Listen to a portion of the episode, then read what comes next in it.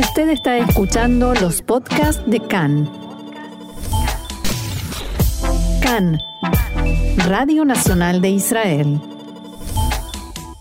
Mañana, 27 de enero,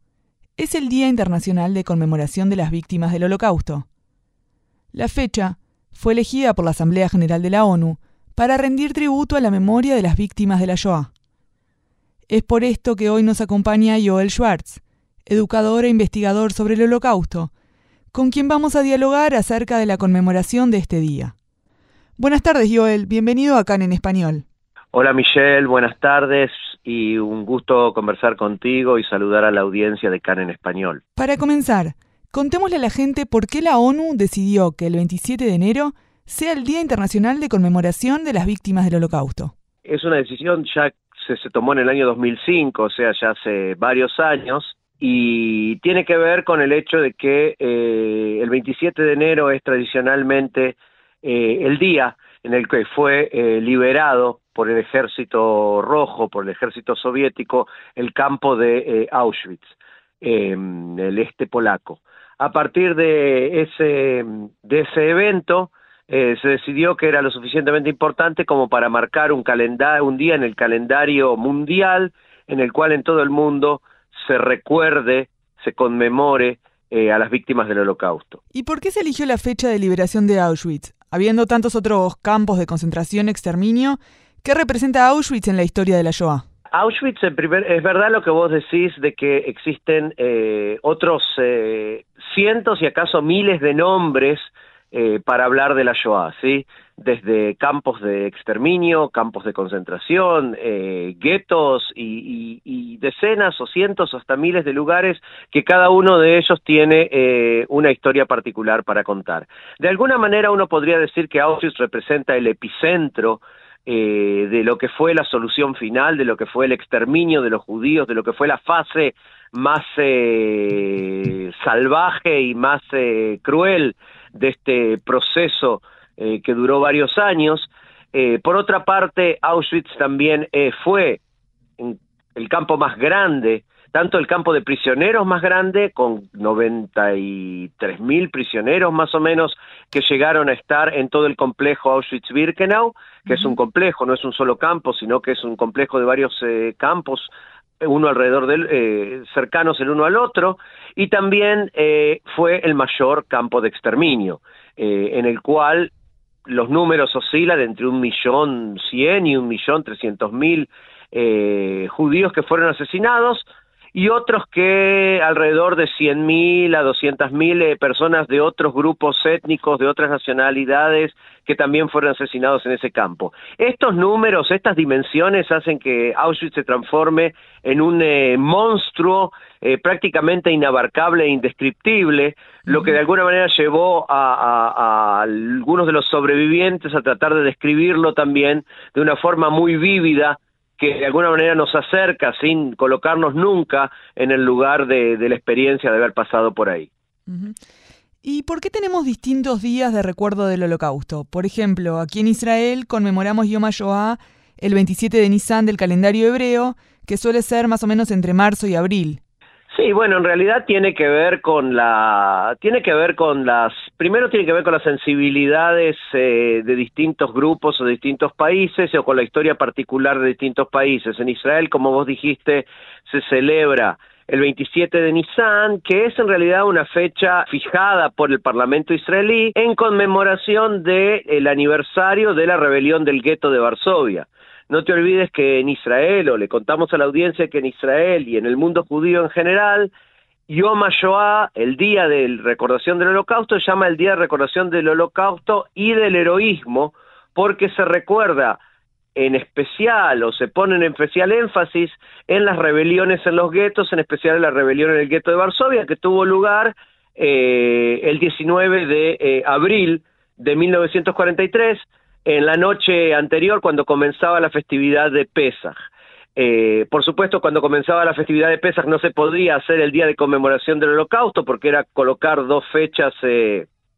que no tenían, eh, que no podían estar juntas en la misma fecha, por lo tanto se hizo una, se, prolongó, se prolongó eh, esa conmemoración para unos días después de que finaliza eh, la, de que finaliza la fiesta de, de la Pascua judía. En cambio, en otros países, por ejemplo, en Polonia, el día de conmemoración del holocausto es el 19 de abril porque se manejan con el calendario gregoriano y tienen en cuenta el mismo criterio que es el criterio de la rebelión del gueto de Varsovia, así como un espacio en el cual las víctimas del holocausto de alguna manera se, se alzaron contra sus eh, verdugos. En Alemania, por ejemplo, eh, hay varios días en los cuales se reconmemoran diferentes cosas. Uno de los más importantes es el 9 de noviembre, que es el día que se conmemora la Kristallnacht, la Noche de los Cristales, o como los historiadores preferimos denominarlo, el Pogrom de noviembre, que justamente tiene que ver con el contexto alemán de lo que sucedió. Y luego en cada comunidad o en distintas comunidades o países, en especial de los países víctimas, cosas que tienen que ver específicamente con esas, eh, con esas realidades más locales que tienen que ver con la invasión nazi, que tienen que ver con el holocausto. Mencionaste que bueno, hay distintos días en distintos países, pero ¿cuál es la relevancia de que exista un día internacional? Bueno, yo creo que justamente la, el objetivo central de ese Día Internacional primero es decir, es mostrar la universalidad, ¿sí? Es decir, el hecho de que la Shoah no es algo que les pasó a los judíos, no es un tema, digamos, interno de la comunidad judía, eh, donde las víctimas son los judíos, sino que es un tema mundial, es un tema que tiene proyecciones internacionales, es un tema que debe ser recordado por el mundo, y no es casualidad que a partir de ese año 2005 se generara todo un proceso mundial de recordación de la Shoah en la cual eh, países de todo el mundo, incluido Latinoamérica eh, y, otros países de Europa, Asia, África y demás, eh, participan de todo un proceso de discusiones educativas acerca de cómo educar para que esto no vuelva a suceder, cómo educar para tomar el holocausto judío como un parámetro para entender otros genocidios, para entender otras formas de persecución y de eh, eliminación o de destrucción de poblaciones enteras en el mundo. O sea, de alguna manera la ONU a través de esta conmemoración trata de traer el, eh, el tema del holocausto, como decía antes, hacia su dimensión más universal, más mundial y más de advertencia para el mundo, y sacarlo un poco del lugar de una cuestión puntual histórica que aconteció con los judíos en una época determinada del siglo XX.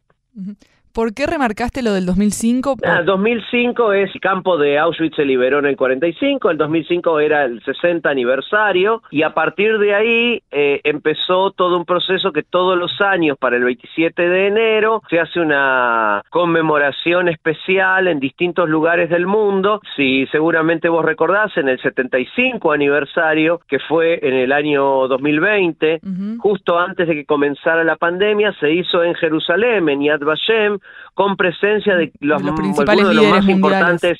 líderes mundiales, sí, que llegaron de todo el mundo, presidentes y primeros ministros y ministros de educación para tres días de discusión acá en Jerusalén acerca de cómo educamos, cómo educamos para que se entienda lo que pasó, pero que se entienda para que no vuelva a suceder. Y en ese sentido me parece que eh, de alguna manera tiene que ver con esto. También tiene que ver con el hecho de que el mundo eh, parece que cuanto más cerca las cosas se entienden eh, de una forma eh, diferente y cuanto más nos vamos alejando en el tiempo y de alguna manera nosotros vemos también que por una cuestión hasta biológica en el mundo quedan menos sobrevivientes, pero su palabra empieza a ser cada vez más fuerte, más importante, empezamos a entender un poco más las cosas que pasaron y a buscar las formas más eh, más amplias posibles de transmitir lo que pasó y nosotros vemos que a partir de los años 2000 hay todo un, un florecimiento de los estudios sobre el holocausto, de la educación sobre el holocausto, de los libros sobre el holocausto, de la forma en que se puede transmitir a través de las eh, redes sociales y de las nuevas eh, tecnologías de comunicación el tema del holocausto. Este es un proceso que tiene que ver con ese distanciamiento y que tiene que ver con la nueva, digamos, con la con las nuevas generaciones que no conocieron el holocausto. Y ya que mencionaste la educación, hace poco recibimos la noticia de que se empezará a estudiar sobre Shoah en los Emiratos Árabes Unidos. ¿Cuál es la importancia de que se estudie la Shoah en Medio Oriente y por qué esto es algo significativo para el futuro? Bueno, hay varias cosas. En primer lugar, el mundo árabe por su por su enemistad eh, histórica con, el Estado de Israel, eh, todo lo que tiene que ver con esta dimensión internacional del holocausto, esta dimensión mundial del holocausto universal, más que internacional, había quedado relegada de alguna manera a un segundo plano. En algunos de los países árabes, no sé si en los Emiratos, pero en algunos países árabes, hasta el día de hoy en las librerías se pueden encontrar eh, desde los eh, desde el libro de Hitler, Mein Kampf, traducido al árabe, y hasta textos eh, negacionistas. Esto tenía que ver el antiguo argumento de que eh, los árabes eh, pagaban el precio en Medio Oriente de los crímenes de los europeos en, en Europa, o sea que de alguna manera los judíos habían recibido un Estado como indemnización por los crímenes que se habían cometido contra ellos. Y ese es un proceso que ha ido cambiando con el tiempo. Yo creo que de alguna manera, para que exista una paz verdadera entre los pueblos, los pueblos tienen que entender las sensibilidades los unos de los otros. Y en ese sentido yo creo que eh, entender eh, lo que pasó durante la Shoah de la forma más, eh, más amplia posible, ¿sí? yo creo que va a ayudar al mundo árabe en general a entender mejor a, eh, al pueblo judío, a entender mejor a los israelíes, a entender sus miedos, a entender sus, eh, su forma de, de encarar el mundo. Y de la misma manera en que nosotros los israelíes tenemos la obligación de tratar de entender al mundo árabe y no quedarnos solamente en la visión de conflicto, cosa que creo que muchos intentamos hacer. Creo que el mundo árabe también está pasando por un proceso de intentar entender eh, al pueblo judío, intentar entender al pueblo de Israel y de alguna manera lo que está pasando con esta cuestión de retomar o de tomar el tema del estudio de los eh, del holocausto tiene que ver con eso y en ese sentido me parece algo tremendamente positivo. Muchas gracias Joel Schwartz, educador, e investigador sobre el holocausto, por estar hoy con nosotros en esta fecha tan importante aquí en CAN en español. Gracias Michelle y un saludo nuevamente a toda la audiencia.